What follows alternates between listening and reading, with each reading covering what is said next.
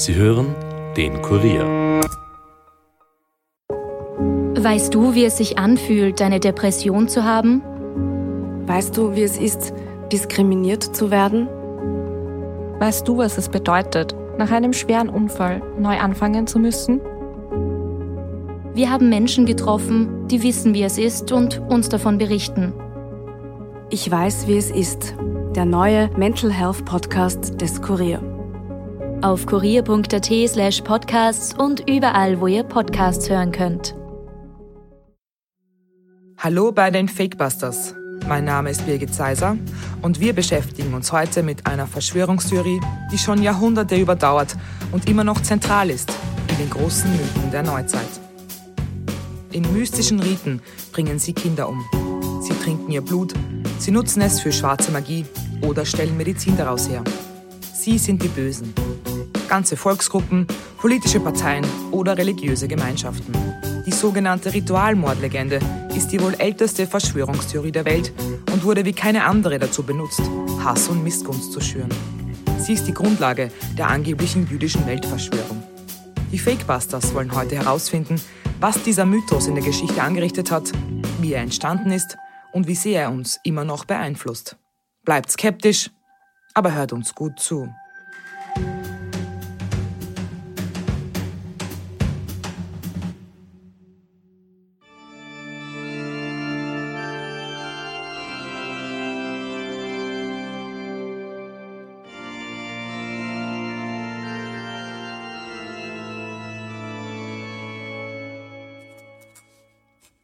Seinerzeit kauften die Juden vor Ostern ein Christenkind und taten ihm all die Martern an, die unser Gott erlitten hat. Und zu Karfreitag hängten sie es an ein Kreuz wegen unseres Gottes. Und dann beerdigten sie es.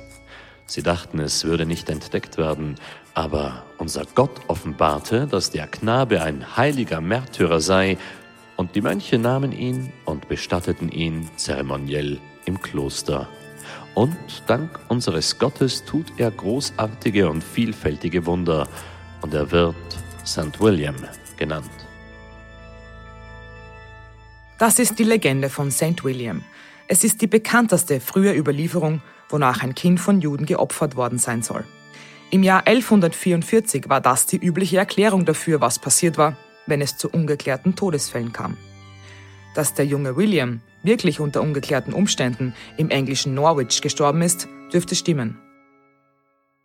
Der örtliche Vogt versuchte, die Gerüchte rund um eine Beteiligung der jüdischen Bevölkerung zu bekämpfen und schaffte das auch. Es kam zu keiner Anklage. Sechs Jahre später nutzte der Mönch Thomas von Monmouth die Geschichte aber als Grundlage für ein Buch, das sieben Bände umfasst. Es heißt The Life and Passion of St. William. Der getötete zwölfjährige Junge wurde darin als Märtyrer dargestellt. Er soll von Juden gekauft, gemartert und gekreuzigt worden sein. An seinem Grab sollen sich danach immer wieder Wunder ereignet haben. Die christliche Bevölkerung nahm die Geschichte als Tatsachenbericht hin. Die Story, dass die Juden Schuld am Tod des Kindes hatten, war aber wohl nicht mehr als eine Marketingstrategie. Pilger strömten von da an nach Norwich und spülten so Geld in die Kassen, um den Bau der Kathedrale zu finanzieren. Nicht einmal der Papst autorisierte die Geschichte über St. William. Doch die englischen Kirchenvertreter ignorierten das und so wurde auch der Ritualmordvorwurf gegen Juden einfach akzeptiert.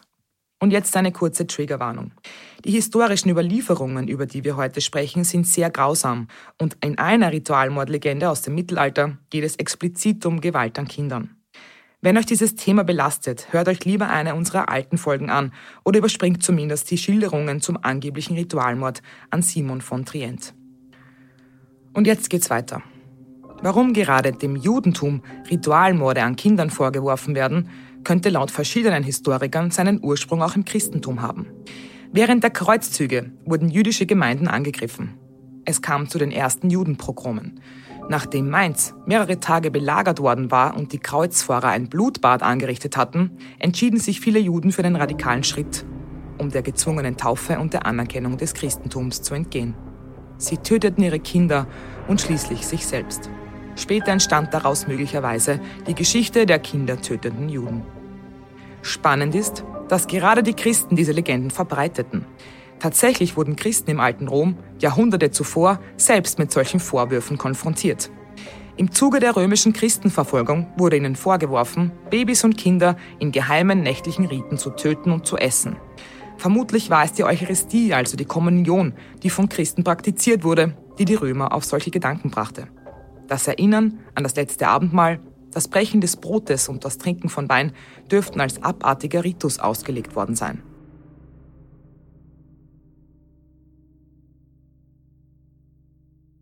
Man sieht schon hier, Ritualmordlegenden sind fast so alt wie die Menschheit selbst. Im 15. Jahrhundert wurden sie dann auch gegen angebliche Hexen gerichtet. In nächtlichen Ritualen sollen Zauberer schwarze Magie angewendet und Kinder geopfert haben.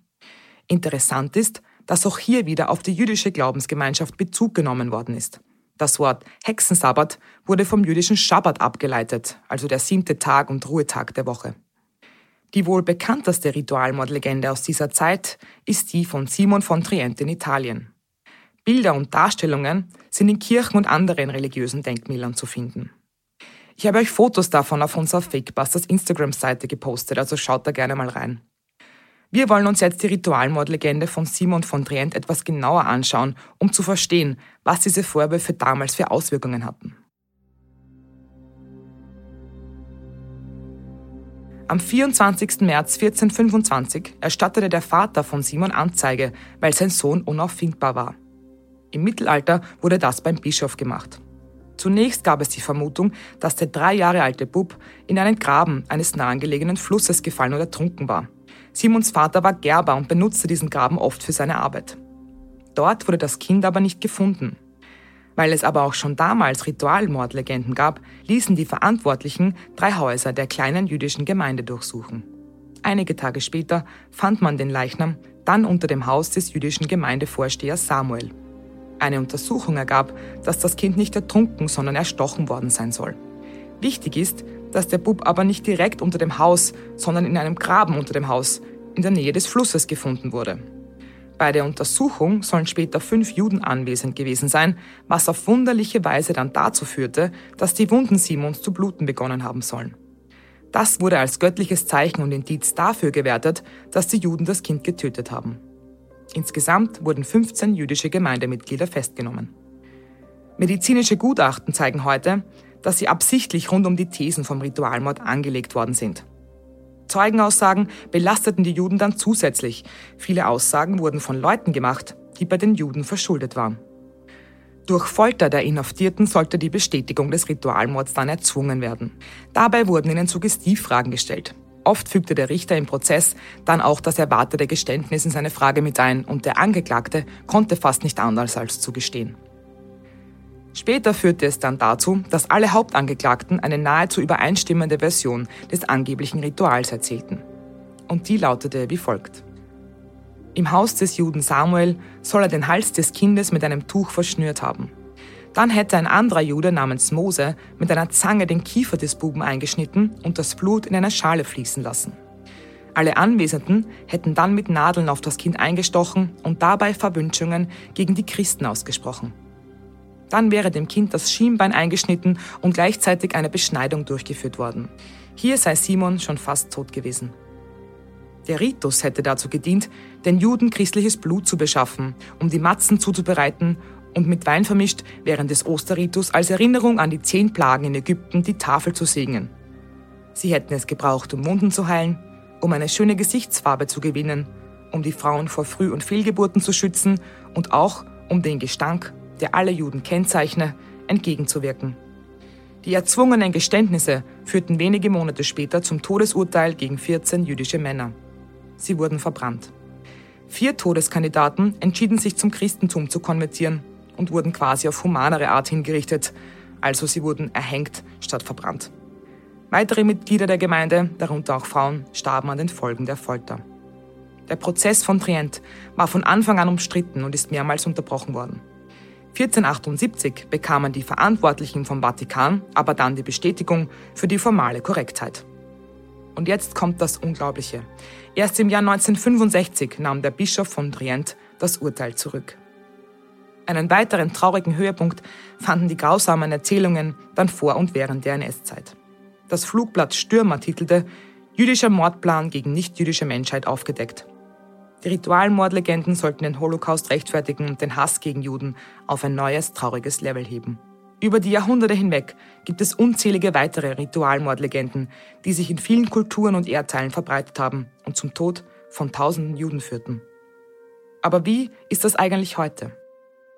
Satanists in the United States are pushing to overturn pro life laws there so they can enact what they call their religious abortion ritual. Speaking to The Guardian, the Satanic Temple's co founder, Lucian Greaves, attempted to justify legal action against abortion laws in Texas, Indiana, Idaho, and Missouri.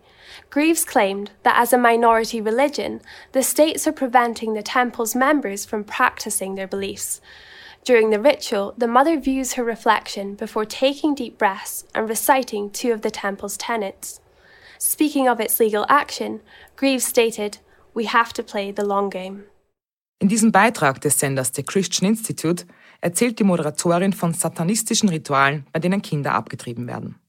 Gerade in der Pro-Life-Bewegung gibt es immer wieder die Behauptung, dass Ärzte Abtreibungen nur durchführen würden, um die Kinder dann Satan zu opfern. Die Mediziner wurden auch immer als heimliche Juden bezeichnet. Im Jahr 1996 veranlassten fundamentale Christen den Senator Jesse Helms sogar dazu, das Gericht im US-Senat prüfen zu lassen.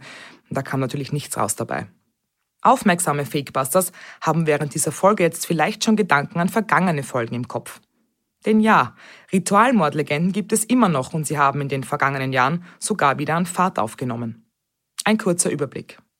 Die Elite der amerikanischen Demokraten trifft sich im Keller einer Pizzeria, um Kinder zu opfern und ihr Blut zu trinken. Diese Theorie, die damals unter dem Namen Pizzagate im US-Wahlkampf Trump gegen Clinton bekannt wurde, führte sogar zu einem Amoklauf. Im Dezember 2016 drang ein bewaffneter Mann in eine Pizzeria ein, um die angeblich dort festgehaltenen und missbrauchten Kinder im Keller zu befreien. Weil er aber keine Kinder fand, ließ er sich festnehmen. Verletzt wurde niemand. Die Gerüchte rund um die kinderessenden Politiker entstanden damals in Foren wie 4chan und Reddit. Ein User namens Q hatte sie verbreitet. Viele glauben, dass es sich dabei vielleicht um Donald Trump selbst handelt. Auch in dieser Story wurde die Schuld erneut im Judentum gesucht. Die jüdische Familie Rothschild sei laut Q und vielen anderen Verschwörungstheoretikern die Macht hinter dem satanischen Kult, der die ganze Welt regiert.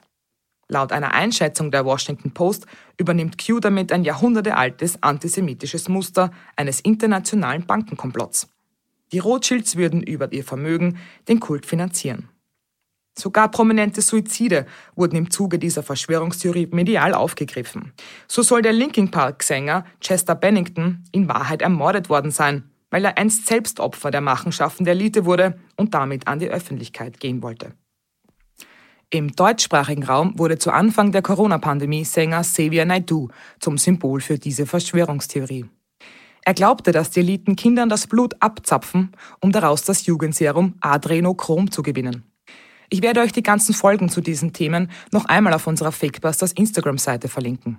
Naidu hat sich mittlerweile übrigens gegen die Theorie ausgesprochen. Fest steht aber, dass diese Ritualmordlegenden die Jahrhunderte überdauern, wie fast kein anderer Mythos, und auch immer wieder neu aufbereitet werden. Aber warum sind es gerade die Juden, die schon seit so vielen Jahrhunderten unter diesen Gerüchten leiden, und wie kann man dem entgegenstehen? Dazu haben wir heute einen Rechtsextremismus- und Antisemitismusforscher eingeladen. Andreas Peham, hallo. Guten Tag. Zur ersten Frage gleich. Äh, Ritualmordlegenden gibt es seit Jahrhunderten und es wird immer wieder genutzt, um bestimmte Volks- oder Glaubensgruppen zu diffamieren. Äh, besonders das Judentum spielt eine zentrale Rolle. Warum hat sich das Ihrer Meinung nach so entwickelt? Ja, das hängt mit, wenn man so will, inneren Problemen des Christentums zusammen, äh, mit Schwierigkeiten, Widersprüchlichkeiten und wahrscheinlich auch Unverdaulichkeiten in der christlichen Theologie. Äh, es ist nämlich auffällig, dass diese antisemitischen Ritualmordlegenden genau in dem Augenblick aufkommen, als das Christentum sozusagen mehrheitlich beschließt, dass es sich bei der sogenannten Eucharistie, bei der Wandlung im Rahmen der Messe sozusagen äh, um eine dann hergestellte real, also tatsächliche Präsenz Jesu Christi, also in Fleisch und Blut handelt. Alles andere wird mit dem Schwert der Inquisition und dem Feuer der Inquisition bedroht. Und in dem Ausmaß, in dem äh, ja immer mehr Christen und Christinnen gezwungen werden, sozusagen zu glauben, dass sie tatsächlich sozusagen das Blut Christi trinken. Bei diesem Ritual in dem Ausmaß werden die Ritualmordbeschuldigungen gegen Juden und Jüdinnen sozusagen epidemisch. Also wir gehen davon aus, dass kein Zusammenhang besteht zwischen den antiken, unter Anführungszeichen, Ritualmordbeschuldigungen, die gab es nämlich schon länger, ursprünglich äh, auch gegen die junge Christengemeinde, aber die haben mit diesen antisemitischen Ritualmordbeschuldigungen sehr wenig zu tun, weil um was geht's hier? Und äh, das ist auch wiederum äh, ein, ja, eine Besonderheit äh, dieser Geschichte des Antisemitismus. Es geht äh, um quasi Blutmagie, also die Unterstellung, dass eine feindlich oder eine abgelehnte Gruppe Kinder raubt und die mordet, oder es müssen nicht immer Kinder sein zunächst. Aber wie gesagt, die richtet sich schon gegen andere Gruppen, aber jetzt ganz spezifisch gegen Juden und Jüdinnen kamen eben so blutmagische äh, Momente dazu. Also nach dieser Legende, die äh, 1235 das erste Mal im deutschsprachigen Raum erhoben wurden, würden Juden rund um Pessach ein Christenkind, da ist wichtig Kind, christlich, das heißt unschuldig, dieses Christenkind wird sozusagen parallelisiert mit Jesus, also was die Unschuld betrifft. Äh, dieses Kind wird geraubt und dann wird äh, dem Kind sozusagen das Blut abgezapft, also es wird quasi geschächtet. Und jetzt kommt eben das Blutmagische dazu, dass eben bei anderen ähnlichen Beschuldigungen gegen andere Gruppen eben fehlt, nämlich die Juden würden dieses Blut dazu verwenden und je nach Legende, einmal heißt es, um äh, ihre Kinder von den Hörnern zu befreien, mit denen sie geboren sind, als Abkömmlinge des Teufels, wie es heißt, oder wie Johannes Eck, der Gegenspieler von Martin Luther, behauptete, die Juden würden damit, also die männlichen beschnittenen Juden würden damit sozusagen den Blutverlust ausgleichen, den sie bei der Menstruation erfahren. Also da sind wir wie in der Fantasie der Antisemiten und Antisemitinnen, beschnittene Männer zur Frau werden, menstruieren würden und dieses verlorene Blut wiederum mit Christenblut und, und, und. Ich, ich erspare uns jetzt die einzelnen sozusagen blutmagischen äh, Behauptungen. Aber was ihm wichtig ist, von Anfang an, also von der ersten Beschuldigung in Fulda bis rauf dann ins 19. 20. Jahrhundert, wurde immer das gesamte Judentum sozusagen äh, in das Verdikt mit eingenommen. Und es waren auch dann von den daran anschließenden Pogromen, das muss man, muss man auch dazu sagen, das waren nicht einfach nur Legenden, sondern solche äh, Ritualmordlegenden standen am Anfang von blutigen Verfolgungen, von äh, Vertreibungen. Und die betraf immer viel mehr Juden und Jüdinnen als sozusagen unmittelbar mit dem angeblichen Ort sozusagen des Ritualmords verbunden waren. Warum? Naja, das war schon im 12. Jahrhundert in einer englischen Ritualmordlegende äh, zu lesen am Text von einem einem englischen Hetzmönch, der behauptet hätte, die Juden also aus der damalig bekannten Welt würden sich einmal oder alle fünf Jahre treffen und dann quasi sich ausmachen, wer wo das nächste Ritualmordopfer äh, dann vornimmt. Das heißt, es wurde sozusagen das damals eben globale Judentum hier auch beschuldigt. Genauso hieß es eben 1235 auch schon in Fulda, das Blut sei, also der unschuldigen Kinder sei in Säcken gesammelt worden und dann an alle sozusagen Juden und Jüdinnen im Erdkreis verschickt worden. Also die Ritualmordlegenden gehen sehr früh sozusagen mit einer, mit der Behauptung einer jüdischen, einer globalen jüdischen Verschwörung, die ein Böses im Schilde hat, äh, Hand in Hand. Jetzt ist es ja so, wie Sie auch schon erwähnt haben, das gibt seit Jahrhunderten oder also Ritualmordlegenden auch seit Jahrtausenden teilweise schon, gab es auch schon äh, vor der Geburt Christi. Es hat sich früher eher auf religiöse Praktiken bezogen. Mittlerweile wird das aber oft in Bezug gesetzt mit der jüdischen Weltverschwörung und das sind eher äh, finanzielle Motive dahinter mittlerweile. Kann man sagen, dass sich solche Mythen oder Legenden auch immer dann der Zeit anpassen? Gibt es dafür Beispiele? Ja, äh, das kann man auf jeden Fall sagen. Wir gehen quasi von einer Säkularisierung auch des zunächst christlichen Antisemitismus aus, der sich dann eben zu einem nationalen, zu einem völkischen, zu einem rassistischen und dann später zum narzisstischen Erlösungsantisemitismus, der wiederum sehr viele alltagsreligiöse Züge hat, dann radikalisiert hat. Die Säkularisierung am Beispiel etwa von äh, Düring, also Eugen Düring, ein wichtiger Autor im Übergang vom sozusagen kulturell-politischen Antisemitismus zum rassistischen oder vom religiösen zum rassistischen Antisemitismus bei Düring finden wir beide Elemente in seiner Schrift zur Judenfrage sozusagen verknüpft. Und er schreibt eben so lapidar, sinngemäß, äh, wie wir eben von den Juden über Jahrhunderte schon wissen, dass sie eben also geheime Rituale mit dem äh, Blut unschuldiger Christenkinder durchführen. Also das setzt einmal als Gewissheit voraus. Anfang, also Ende 19. bis Anfang 20. Jahrhundert. Und da muss man ihm leider recht geben.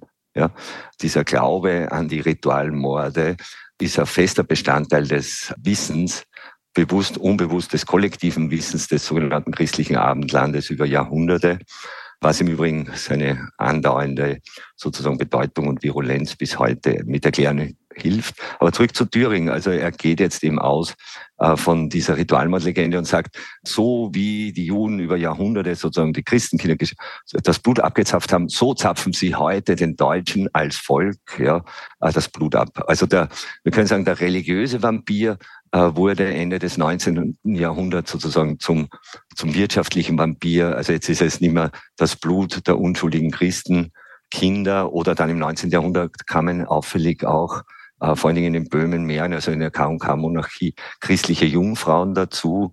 Also da ist auch wieder das, das sexuell unterschobene Motiv sehr deutlich äh, äh, zu sehen.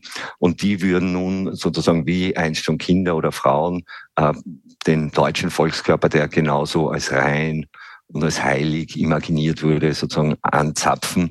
Und man hat grundsätzlich in der Nationalökonomie derzeit die Wirtschaft sehr oft mit einem Blutkreislauf verglichen. Und genau auf diesen Vergleich haben sich dann die Antisemiten, wie gesagt, auf Basis dieses jahrhundertelangen christlichen Antisemitismus draufgesetzt und gesagt, schaut her, eben, sie zapfen sozusagen unser, unser äh, Blut, unsere Wirtschaft, äh, unser Geld und so weiter an.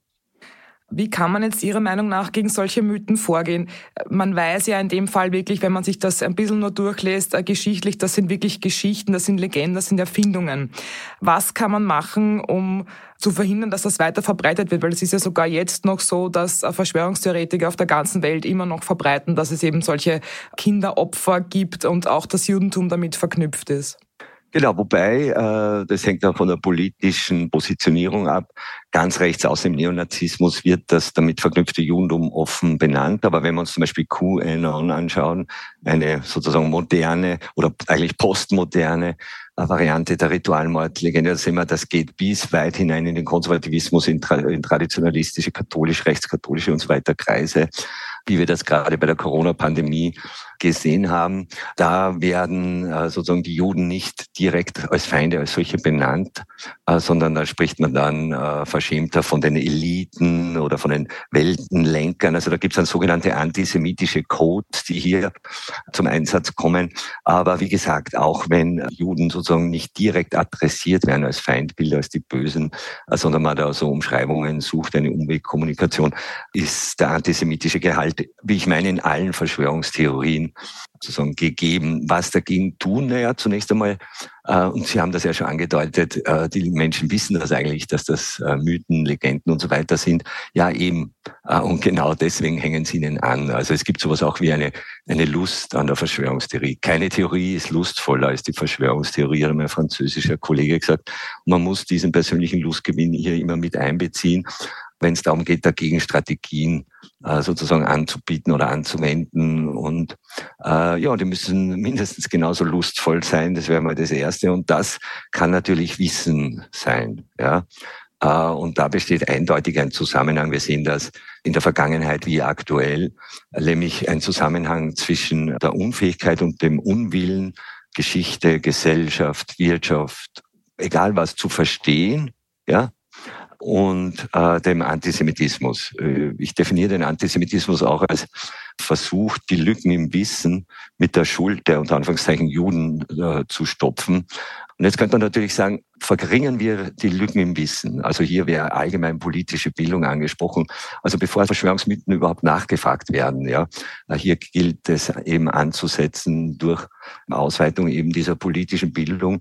Und dann macht es hier dann durchaus Sinn, sich auch auf der Ebene der Verschwörungsmythen mit den, äh, und ich mache das ja auch in der Bildungsarbeit, ich kann das nicht einfach so vom Tisch wischen, aber wenn man dann unmittelbar mit solchen Legenden konfrontiert ist, wie gesagt, weniger vielleicht die rationale Widerlegung versuchen, als einen Schritt zurückzugehen äh, und die Person einzuladen, sozusagen ähm, nach den Gründen zu fragen, warum glaubt sie denn daran, warum will sie denn das glauben und sozusagen diese Bedürftigkeit versuchen anders zu befriedigen. Natürlich, das setzt einen gewissen guten Willen äh, voraus bei meinem Gegenüber, der halt, ja, je länger man in so einem Milieu verweilt, je länger man im Internet diese Mythen konsumiert, äh, desto schwieriger wird es dann auch, äh, da wieder davon loszukommen. Also je früher, desto besser. Also könnte man sagen, je mehr Bildung, desto weniger werden solche Theorien weiter verbreitet? Nein, also äh, da würde ich jetzt das Gegenargument, das ist nämlich eine gewisse Halbbildung ist erforderlich, äh, um überhaupt Verschwörungstheorien zu verstehen und diese Legenden. Ja. Äh, das Problem ist tatsächlich die Bildung selbst auch. Ja. Wenn Sie ja Bildung beschränkt in Faktenwissen, ins Anhäufen eben von Details, von Jahreszahlen und so weiter oder äh, in der politischen Bildung, wie das immer noch gemacht wird, vor allen Dingen die Institutionenlehre. Äh, die Kinder, Jugendlichen wissen zwar, wie viel Abgeordnete im Parlament sitzen, aber darüber hinaus, ja. Also die Frage ist immer, welche Bildung, ja, ist und welche Inhalte dieser Bildung und auch wie sie vermittelt werden. Also per se würde ich nicht sagen, aber im Großen und Ganzen, also oder ich würde den Satz ein bisschen umformulieren, je eher und je mehr die Menschen in der Lage sind, sich und die Verhältnisse zu begreifen, zu verstehen und sich auch sozusagen da äh, weniger ohnmächtig zu fühlen gegenüber diesen Verhältnissen, desto äh, weniger werden sie Antisemitismus und Verschwörungsmythen brauchen. Vielen Dank. Wir fassen noch einmal zusammen. Kaum eine Verschwörungstheorie hat so viele Jahrhunderte überdauert und wird immer noch genutzt wie die Ritualmordlegende. Sie ist für den Tod von tausenden Menschen verantwortlich, obwohl es so viele Anhaltspunkte gibt, die beweisen, dass alles auf Lügen und Gerüchten beruht.